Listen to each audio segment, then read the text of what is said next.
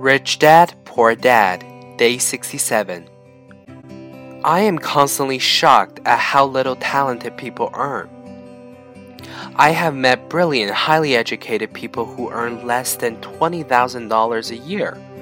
A business consultant who specializes in the medical trade was telling me how many doctors, dentists, and chiropractors struggle financially. All this time, I thought that when they graduated, the dollars would pour in.